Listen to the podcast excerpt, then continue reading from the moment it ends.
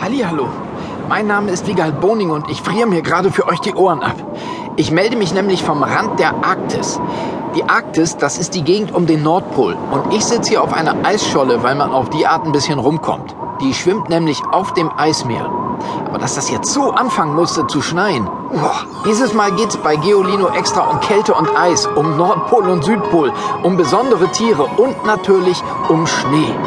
Aber als erstes bewege ich mich mal ins Warme, sonst wird mir das zu ungemütlich. Ich habe nämlich eine kleine Schneehütte hier auf der Eisscholle gebaut. Die muss hier irgendwo sein. Ich hatte extra eine bunte Fußmatte vor den Eingang gelegt, aber die ist wohl zugeschneit.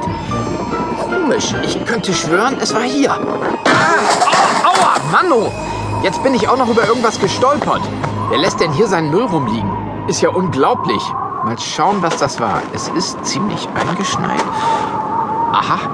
Ah, ah, ah, ein Blumentopf. Moment, das ist ja meiner. Den habe ich neben mein Schneeiglu gestellt, damit ich es ein bisschen grün habe. Hat allerdings nicht viel genützt. Ah, oh, da ist ja auch der Eingang. Super, dann sind wir gleich im Warmen und das Erzählen geht viel bequemer. Kommt mal mit. So, hier drin ist es kuschelig warm. Hm.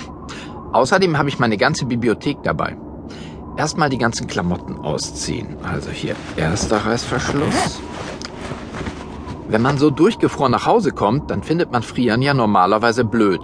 Dabei ist das Frieren eine echt sinnvolle Erfindung der Natur, nämlich ein Schutzmechanismus. Ein Reiz, der ähnlich wie Schmerz dem Körper meldet, dass etwas nicht in Ordnung ist.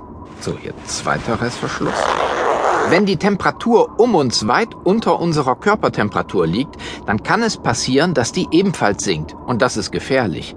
Sinkt die Temperatur im Innern des Körpers von den normalen 37 Grad auf unter 30 Grad, dann droht Herzversagen und damit der Tod.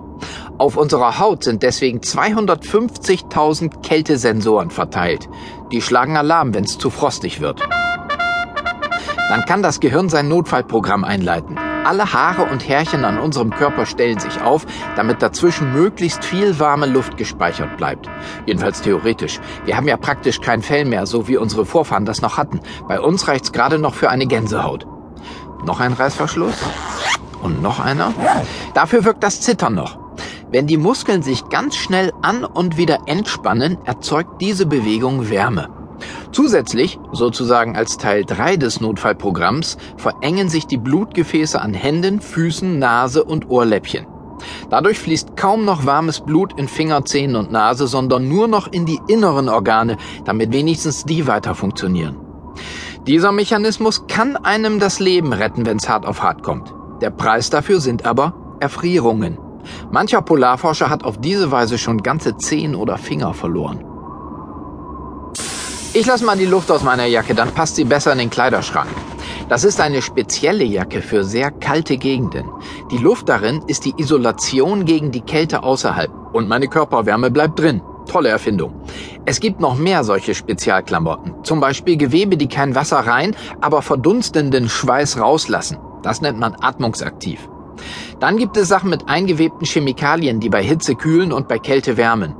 Manche dieser Ideen haben sich die modernen Hersteller übrigens bei Kleidungsstücken abgeguckt, die schon vor Jahrtausenden getragen wurden.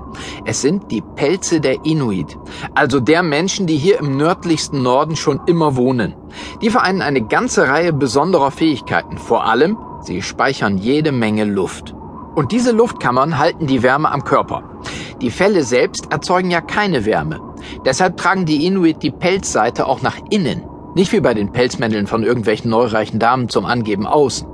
Und so halten Felle einen kuschelig warm, auch wenn draußen Stürme toben. Daunenfedern sind auch so ein Material, das unheimlich viel Luft zusammenhält. Deswegen füttert man auch gerne Jacken damit. Aber hier drin ist es ja schön warm und da zieht man's besser aus. Sonst schwitzt man nämlich in all dem Zeug und hinterher erkälte ich mich dann beim Rausgehen. So, Jetzt bin ich meine vielen Zwiebelschichten alle los, bis auf meinen schönen Pullover und meine Hose.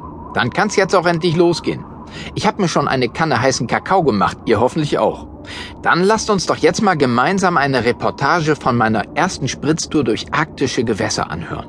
Ich bin dort Nahwalen begegnet. Das sind die Wale mit dem Stoßzahn, der aussieht wie das Horn von einem Einhorn.